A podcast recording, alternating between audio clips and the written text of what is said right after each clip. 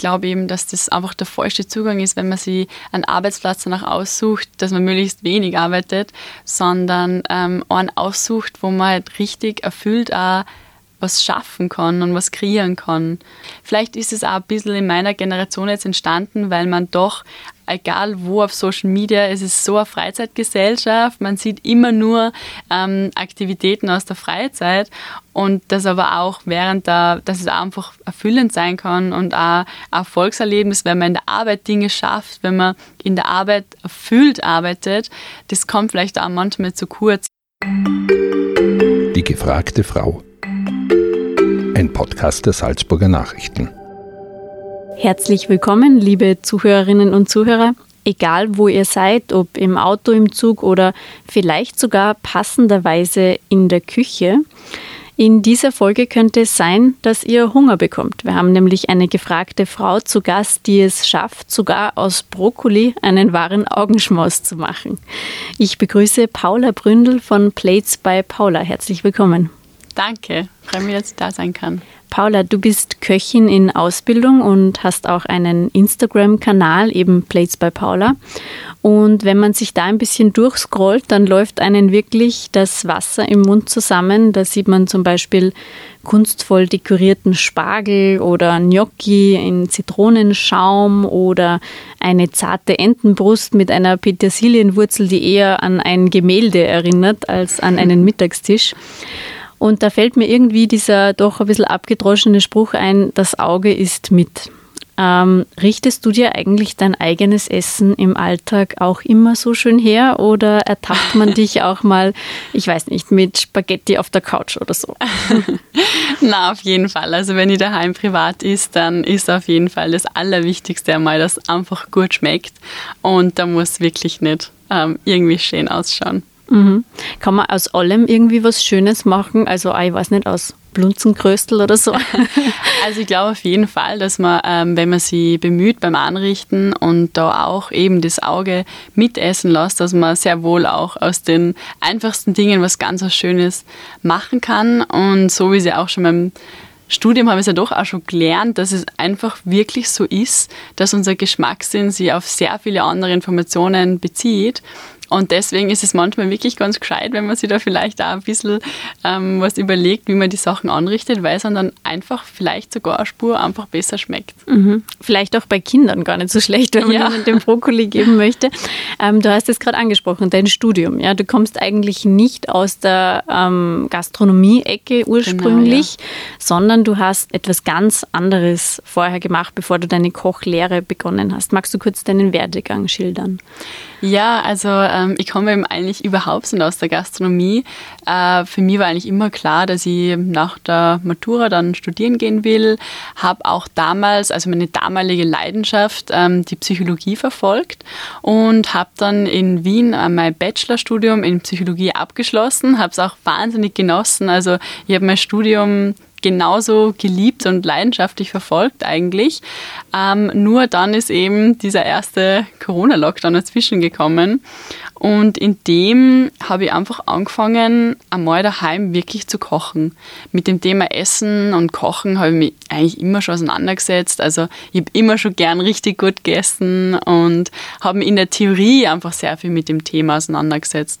Aber irgendwie habe ich es nie so richtig in die Praxis umgesetzt. Und bei diesem ersten Lockdown ist dann einfach, ähm, habe ich realisieren müssen, okay, wenn ich jetzt was richtig Gutes zum Essen haben will, ja, dann muss ich es irgendwie selber machen. Und ähm, bei diesem Servermachen habe ich dann gemerkt, okay, eigentlich, eigentlich ist das richtig cool. Eigentlich macht es Spaß, man hat Erfolgserlebnisse, man kann selber was kreieren. Und irgendwie habe ich dann auch das Gefühl gehabt, man, es geht mir ganz gut von der Hand.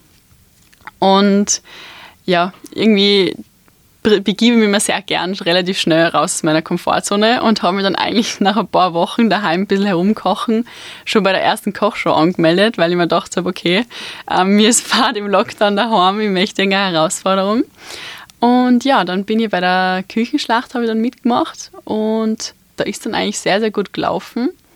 Und ja, dann habe ich das weiter verfolgt und eigentlich dann relativ schnell den Entschluss gefasst, na gut, ähm, irgendwie habe ich eine neue richtig große Leidenschaft, dann muss ich halt auch irgendwie meine Ausbildung danach ausrichten Und dann ist die Entscheidung für mich eigentlich relativ schnell gefallen, dass ich äh, wirklich eine Kochlehre machen will, das Handwerk richtig lernen möchte und dann auch vielleicht einmal beruflich ja, in die Richtung zu mhm.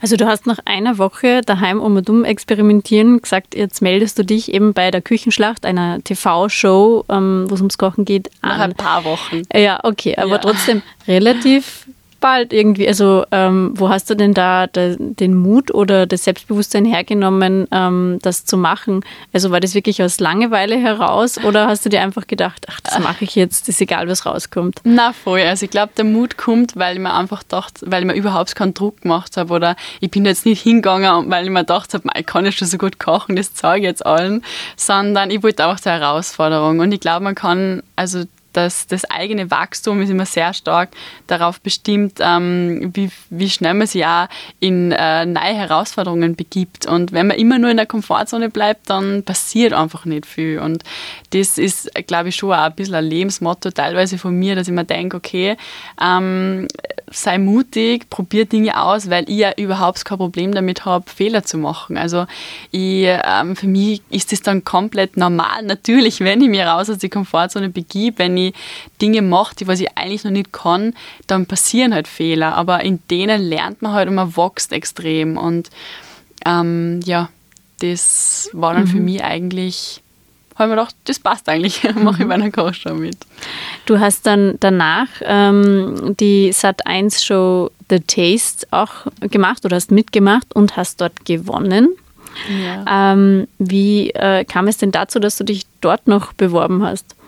Ja, dort war es eigentlich gar nicht so, dass ich mich da jetzt äh, wirklich selber beworben habe, sondern ähm, ist auch jemand auf mich zugekommen und hat gefragt, Ma, ähm, eigentlich The Taste, das wäre doch was für die, äh, mach doch da mit. Und irgendwie eigentlich, eigentlich muss ich ja sagen, war ich überhaupt kein Fan von diesen Formaten, wo halt so ganz viel Drama und Charakterisierung von den Teilnehmern so dabei ist, weil, ich weiß nicht, für mich geht es halt immer nur ums Kochen und ähm, dann auch teilweise, ich habe die Staffel davor halt angeschaut und habe gemerkt, okay, irgendwie, gerade die jungen Frauen waren so selbstzweiflerisch und haben immer nur so negativ über ihre Arbeit geredet, obwohl sie wirklich was Gutes gemacht haben. Und das hat mich dann schon geärgert, weil ich mir gedacht habe, das ist einfach kein Bild, das, was ich mir wünschen da zum Vermitteln. Und dann habe ich gedacht, na passt, ähm, finde ich nicht gut, dann muss ich einfach selber mitmachen und das alles machen. ja. und, und statt sich zu beschweren, muss man es ändern. genau, muss man es halt ändern. Und dann habe ich mir gedacht, okay, dann mache ich da halt mit. Ähm, und war aber davon überzeugt, dass es das relativ schnell vorbei sein wird, weil da ist ja wirklich so, dass man sich null darauf vorbereiten kann. Man muss alles aus dem Stegreif heraus kochen, man kann keine Rezepte oder irgendwas nachschauen. Und das war für mich klar. Also das ist so, das übersteigt sowas von meinem Fähigkeitshorizont. Äh, und ja, dann habe ich mir gedacht, na gut, dann mache ich halt mit und schau mal, wie es geht und habe einfach meinen Spaß und ja, total ohne irgendwelche Erwartungen. Mhm. Wie war das dann plötzlich von der eigenen Küche ins TV-Studio zu wechseln, wo einem dann hunderttausende Menschen daheim zuschauen und dort vor Ort die Leute genau auf die Finger schauen? Wie war das für dich so aus diesem privaten Lockdown-Vergnügen plötzlich mhm. so was Öffentliches zu machen? Ja, das war natürlich schon einfach eine, eine irrsinnig aufregende Erfahrung und ähm, es war, äh, ich glaube, mein, mein, mein Vorteil war vielleicht einfach, dass ich das so spielerisch gesehen habe und ich habe mir überhaupt keine, ähm, keinen Leistungsdruck oder so gestellt, weil ich mir wirklich gedacht, also jede Runde, was ich weiterkomme, ist ein Riesenerfolg eigentlich für das, dass ich erst ähm, ein Jahr damals gekocht habe und deswegen habe ich so viel Spaß eigentlich währenddessen gehabt und auch hinter den Kulissen mit meinen Kollegen, dass ähm, das, glaube ich, dadurch einfach auch so dann so auch mir leichter von der Hand gegangen ist und ich habe das relativ ausgeblendet eigentlich, dass da dann Leute das, also mhm. so viele Leute sich das dann anschauen. Mhm. Also diese Leichtigkeit, die du da gehabt hast, war das letztendlich dein Geheimrezept? Haha, blöder Wortwitz. war das sozusagen das, was dir zum Sieg verholfen hat, glaubst du? Äh, also aus meinem Gefühl her würde ich schon sagen, weil dadurch nie irgend so eine Verbissenheit entstanden ist. Und ich habe einfach auch wirklich immer das gemacht, was ich immer gedacht habe, irgendwie, was mir taugen wird. Und ich habe es einfach richtig genossen dort. Mhm. Was ist für dich das Schöne am Kochen? Ma, das ist eine Frage. Mhm. da kann ich jetzt so viel aufzählen. Aber das Schöne am Kochen für mich ist einerseits, dass es so wahnsinnig viel Sinn macht. Also ich glaube, es gibt wenig Sinnvolleres, was man eigentlich da kann, als wie sie was zum Essen zu machen. Ähm, es ist auch so ein wunderbares Handwerk. Man, man macht was mit den Händen, man, man schafft was, wo man am Ende dann ein Resultat hat und das dann auch noch genießen kann oder auch für wen anderen was machen kann und andere Leute dann eine Freude haben. Und einfach auch der Naturaspekt, das sind alles Naturprodukte, mit denen man arbeitet. Die Natur bestimmt, was passiert eigentlich beim Kochen. Und das, das, ist, das erdet einer so. Und auch die ganzen Höhen und Tiefen, was man durchläuft beim Kochen, da lernt man auch viel einfach, ja, es passt so, wie es ist und es soll alles so sein, wie es dann am Ende wird. Mhm. Du warst ja als Jugendliche eine Zeit lang in den USA. Ähm, inwiefern hat das deinen Zugang zum Essen irgendwie geprägt? Also die Zeit in den USA hat mein, mein Essverhalten und meine ganze Wahrnehmung sicher extrem geprägt, weil ähm, ich das Glück habe bekommen aus einem Haushalt. Meine Mama hat jeden Tag, wenn wir von der Schule heimkommen sind, frisch für uns gekocht. Wir haben das beste und gesündeste Essen bekommen. Es war immer total nährhaft und immer einfach alles selbst gemacht. Meine Mama kommt von einem Bauernhof aus Südtirol, ist dort aufgewachsen. Da ist immer alles selber gemacht worden, alles verwertet worden. Also da sind auch meine Wurzeln schon in die Richtung total vorgegeben. Und dann komme ich plötzlich mit 15 in die USA und erlebe mal, was das eigentlich mit einem macht, wenn man nur industriell hergestelltes Essen zu sich nimmt, nur Fastfood von irgendwelchen Fastfood-Ketten, dann auch keine Tischkultur lebt, es wird total schnell gegessen, es wird nicht richtig miteinander gegessen und da habe ich halt gemerkt, okay, das alles, was ich davor eigentlich gehabt habe, was für mich normal war, ist eigentlich gar nicht normal. Das ist besonders, das ist wertvoll. Und die Erfahrung zu machen, war für mich sicher sehr wichtig, weil die Wertigkeit, die ich dann dem so einem guten, frisch gekochten Essen zugeschrieben habe, die wäre vielleicht sonst nicht entstanden. Mhm. Wie ernährst du dich jetzt heute selbst? Also auf was achtest du in deiner Ernährung? Also ich muss sagen, eigentlich ist es sehr intuitiv. Also ich esse das, auf was ich gerade Lust habe und ähm, schaue natürlich schon, dass da jetzt nicht äh, also einfach, dass es natürliche Produkte sind, dass es selber gemacht ist. Also auf was ich total verzichte, sind eigentlich alles, was so Fertigsachen sind. Also das, das ist eigentlich gar nicht, weil ich möchte gerne ein Gefühl dafür haben, was da drinnen ist. Ich möchte alles, was, was, ich, was ich koche, einfach kennen und ja, am liebsten ich einfach das, was ich selber gekocht habe und was natürliche Produkte sind aus Österreich und dann kann eigentlich eh nichts mehr schief gehen. Mhm. Wie hängen für dich vielleicht auch, ähm, wie hängt für dich das Essen mit Gesundheit zusammen? Spürst du es auch am eigenen Körper, wenn du jetzt gewisse Sachen isst, wenn du vielleicht mal ein bisschen nachlässig bist, was die gesunden Sachen anbelangt? Also ich glaube, wenn man mit gute und qualitative Grundprodukte startet beim Kochen, dann haben wir eigentlich schon ähm, einen, einen Großteil schon geschafft in Hinsicht von richtig was, was Gutes, Nahrhaftes zu sich zu nehmen. Und ähm, ja, ich glaube, wenn man da einfach immer das gesunde Mittelmaß nimmt, dann, dann geht es einem einfach gut. Und ich bin überhaupt kein Gesundheitsapostel äh, oder so und sage, na, also ich esse auch gern was Süßes oder ähm, schaue da jetzt gar nicht so auf ja, ganz genau hin, sondern ich glaube, der Körper, unser Körper gibt uns eh immer genau die Signale, was er gerade braucht und was ihm gut tut. Und wenn man mal was erwischt hat, was eigentlich nicht gut für den Körper war, dann, dann sagt das an eh. Man muss nur das Gefühl halt ähm, drauf hören und mit seinem Körper da auch in Verbindung sein, denke ich. Mhm. Gehst du dann auch manchmal raus in die Natur und holst dir dein Essen quasi ähm, vorher selbst oder pflückst dir selbst? Ja, also das finde ich eines der schönsten Dinge, wenn man das machen kann. Ähm, Ob es jetzt im Sommer Moosbeeren sind oder äh, Preiselbeeren oder auch verschiedene Kräuter, jetzt gerade die Brennnesseln oder auch Brunnengräse. Das finde ich einfach so was unfassbar Wohltuendes, weil man merkt, okay, eigentlich ist eh alles da. Es ist alles da, wir müssen es nur sägen, aufnehmen und dann halt behutsam verarbeiten. Und die Natur, äh, die bringt einfach so extrem viel mit und das ist so ein schönes Gefühl irgendwie. Mhm. Kochen braucht natürlich immer auch Zeit und mhm. das ist so ein Argument, das viele haben, ich habe ja gar keine Zeit dafür, dass ich jetzt jeden Tag mir etwas Frisches koche. Wie machst du das? Wie, wie tust du, wenn es mal schnell gehen muss? Also ich glaube, so einen guten Teller Pasta, den kriegt man ungefähr in 15 Minuten hin und das schmeckt gut, das ist frisch selbst gekocht und deswegen, also ich glaube, ähm, das Zeitargument, man natürlich kann man nicht alles schnell kochen, aber es gibt so viele Dinge, was schnell gehen. Oder wenn ich denke, eines meiner absoluten Lieblingsessen, ein kurzes Butterbrot, das ist so schnell gemacht und ja, man braucht nur ein gutes Brot und eine gute Butter. Mhm. Das heißt, wenn ich es richtig raushöre, ist für dich ähm, Kochen hat auch viel mit Einfachheit zu tun und nicht so sehr mit total komplizierten Rezepten, wo man jetzt erstmal äh, irrsinnig viel einkaufen muss, was man dann einmal hernimmt und nie wieder, die Packung mhm. bleibt dann irgendwie im Kastel stehen und man braucht es nicht mehr.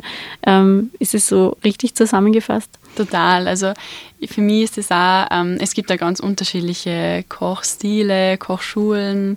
Äh, und für mich ist einfach, ich möchte eigentlich immer nur die Grundprodukte, die was meistens ja so, so eine hohe Qualität haben und so, so eine Wertigkeit auch, die möchte ich einfach ähm, in den Vordergrund stellen und gar nicht mehr groß was dran, dran verändern. Äh, zum Beispiel die französische Küche mit, mit der großen Soßen und Verarbeit also verschiedenen Verarbeitungsmethoden ist zum Beispiel eher nie so meine, weil ich will einfach wirklich die, die Produkte in den Vordergrund stellen. Und wenn ich einen Teller anschaue und ein Essen ist, dann möchte ich gern ungefähr verstehen, wie das gemacht worden ist und, und ein Gefühl dafür haben und außerschmecken, was da drinnen ist. Und für das, glaube ich, ist die Einfachheit eigentlich das beste Mittel. Wenig, ähm, aber dafür halt richtig gut gemacht. Mhm. Ähm, ich würde noch gerne jetzt kurz auf deinen familiären Background zu sprechen kommen, weil dein Vater Christoph Bründel ist ein erfolgreicher Unternehmer in Salzburg und er ist auch bekannt dafür, neue Wege zu gehen, sage ich mal. Liegt dir das irgendwie in den Genen, dieser Drang jetzt aus ähm, bewährten Strukturen ein bisschen auszubrechen oder jetzt, sage ich mal, nicht immer den geradesten Weg zu gehen? Also ich glaube, ähm, das Glück, was ich gehabt habe, war, dass der Papa immer schon von klein auf zu uns gesagt hat, macht's das, was euch taugt, macht das, wo ihr Leidenschaft drin habt. Und es war nie ein anderer Anspruch dahinter. Also damals schon, wo ich mit der Psychologie angefangen habe, hat das der Papa zu 100 Prozent unterstützt, weil er gemerkt hat, ich brenne dafür, da ist eine Leidenschaft dahinter. Und ähm, unser Credo ist einfach, was man mit Leidenschaft macht, das macht man auch gut. Und deswegen war das auch für mich damals die, die Entscheidung, Kochen anzufangen, ich habe gemerkt, da ist eine Leidenschaft drin und dann habe ich mich dafür entschieden und der Papa hat das von Anfang an unterstützt und das ähm, ist, glaube ich, als Kind so eine wichtige Erfahrung, das mitzukriegen, okay, mach das, wo, wo, was, wo du dafür brennst und wo du eine Leidenschaft hast und nicht, was vielleicht die Gesellschaft sagt, dass ein gut bezahlter Beruf ist oder so. Und ähm, da bin ich sehr, sehr dankbar, dass meine Eltern da immer so ähm, verständnisvoll und so unterstützend war, egal was ich gerade für einen Blau im Kopf gehabt habe. Mhm. Wäre es für dich auch irgendwie in Frage gekommen, mal im Familienunternehmen mitzuarbeiten? Also ich finde die Unternehmenskultur, die der Papa da in dem Unternehmen aufgebaut hat, finde ich extrem faszinierend und ich bin da immer gern immer wieder dabei im Unternehmen, ähm, aber das, die Thematik an sich ist einfach jetzt nicht mein, mein Thema, meine mhm. Materie. Also Sportgeschäft ähm, für alle, die es nicht wissen. Genau, also Sportgeschäft. genau, haben wir noch gar nicht gesagt. Ja. Ist jetzt äh, einfach nicht meine Materie, aber die Unternehmensführung von meinem Vater ist auf jeden Fall ähm, eine große Inspiration und einfach der Vorbild für mich. Mhm. Ja, ähm, Paula, du machst eine Kochlehre. Damit bist du eine von wenigen ähm, ähm, Frauen und auch wenigen Männern in Österreich, die das machen, weil Koch oder Köchin ist ein Mangelberuf in Österreich. Generell gibt es einen großen Personalmangel in der Gastronomie. Man hört es jetzt ähm, jeden Tag in den Medien. Kannst du das nachvollziehen, dass ähm, immer weniger junge Menschen in diese Branche wollen? Ähm, also ich sehe es ein bisschen äh, differenzierter, weil wenn ich jetzt an meine Berufsschulzeit zum Beispiel denke, dann sehe ich da total viele tolle junge Leute eigentlich, also ob Frauen oder Männer, die ähm, anfangen in der Kochlehre, auch die was vom Studium gewechselt haben und die was auch wirklich einen Biss haben, einen Thrive, die was total wollen. Also ich glaube schon, dass eigentlich ähm, junge, motivierte Leute nachkommen. Vielleicht ist einfach nur passiert da irgendwas im, im Laufe der Lehrzeit, was dann leider wieder die, die ähm, jungen Leute vielleicht ein bisschen entmutigt und, und auch abschreckt oder ähm, ja, wo man vielleicht ein bisschen mehr Unterstützung ergeben sollte, wenn, wenn junge Menschen anfangen wollen. Und da glaube ich, gehört einfach noch ein bisschen was gemacht. Mhm. Was zum Beispiel an Unterstützung würdest du dir da vorstellen? Also ich glaube, für einen jungen Lehrling ähm, wäre es einmal wichtig, dass er, dass er weiß, dass das ganz normal ist, dass noch nicht alles super funktioniert, dass es halt einfach normal ist, dass man nicht ähm, nur gelobt wird, sondern natürlich auch hingewiesen wird, was noch nicht so ganz passt und dass man das einfach als Möglichkeiten sieht, sich weiterzuentwickeln. Und ich glaube, es ist auch ganz eigentlich ein wichtiger Punkt, dass man zum Beispiel bei dem, bei dem Berufsbild des Kochs einmal hervorhebt, ähm, dass das auch extrem sinnstiftender Beruf sein kann, weil der Kochalltag, es ist egal, ob du die Kartoffel schälst, ob du sie schneidest oder dann kochst, jeder einzelne Schritt ist ganz wichtig und macht einen Sinn, weil es das Endprodukt vorbereitet.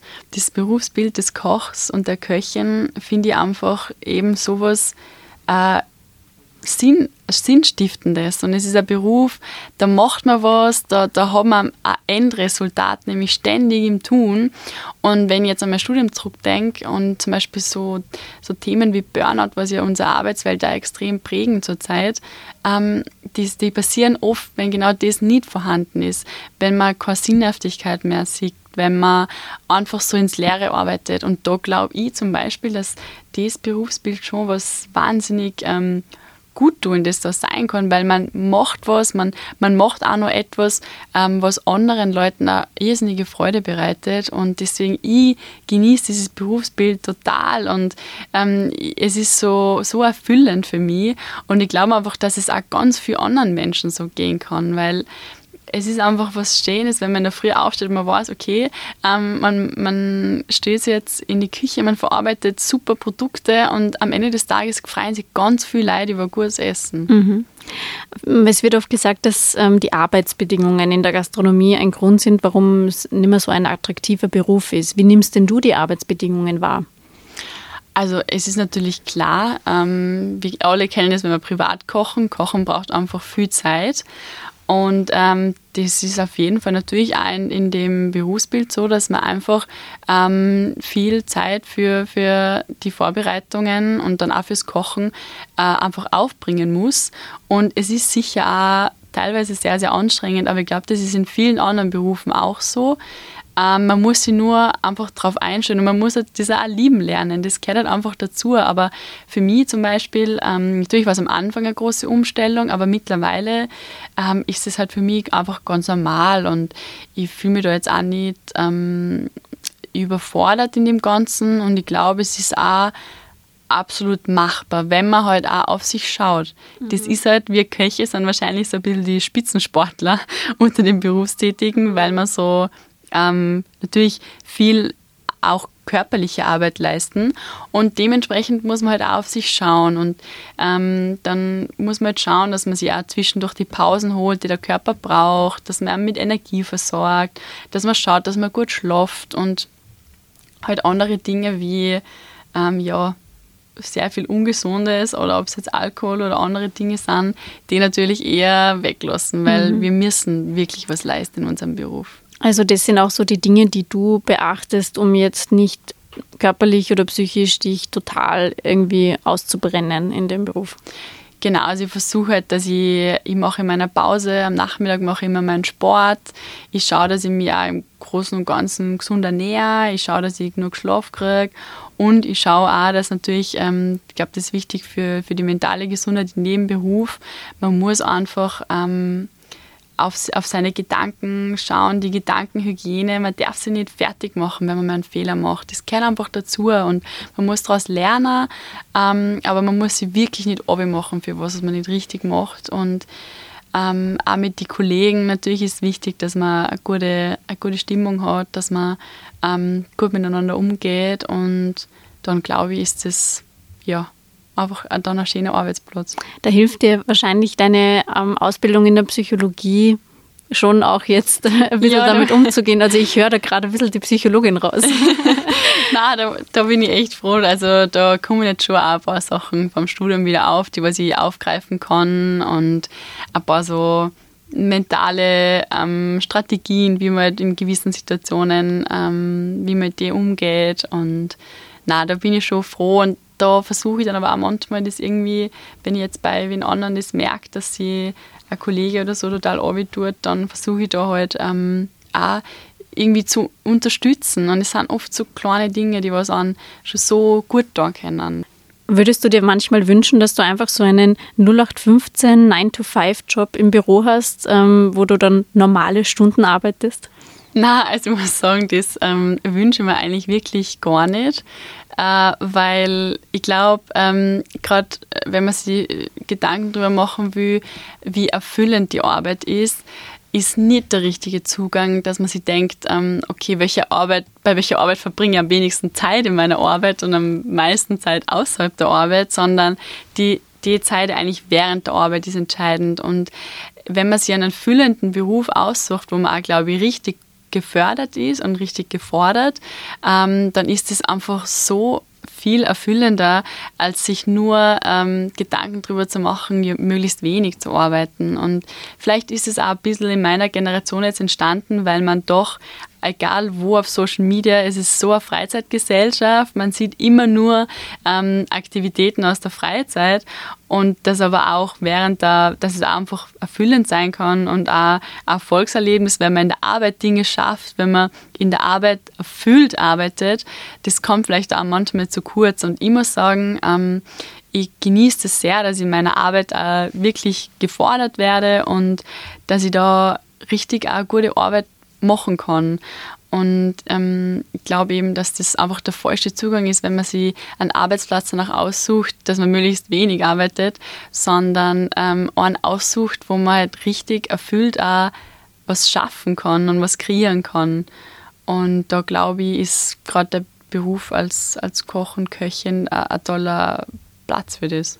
Glaubst du, müsste sich auch irgendwie die Einstellung oder die Philosophie vieler Gastronomen ein bisschen ändern? Also wenn ich dir jetzt zuhöre, du bist da, hast einen sehr, ja, wahrscheinlich sehr modernen, sehr reflektierten Ansatz, was dieses Berufsbild anbelangt. Ähm, in vielen ähm, Restaurants wird es wahrscheinlich nicht ganz so ablaufen. Glaubst du, müsste sich da generell ein bisschen die Einstellung ändern, um diesen Beruf wieder attraktiver zu machen für junge Leute? Also ich glaube, es ist schon so, dass ähm, es wichtig, immer wichtiger jetzt vor allem zur Zeit in der Gastronomie wird, dass man sich auch mehr ähm, an die Mitarbeiter orientiert und dass man sich Dinge halt überlegt, wie man jetzt ähm, Mitarbeitern einfach einen besseren Arbeitsplatz schaffen kann.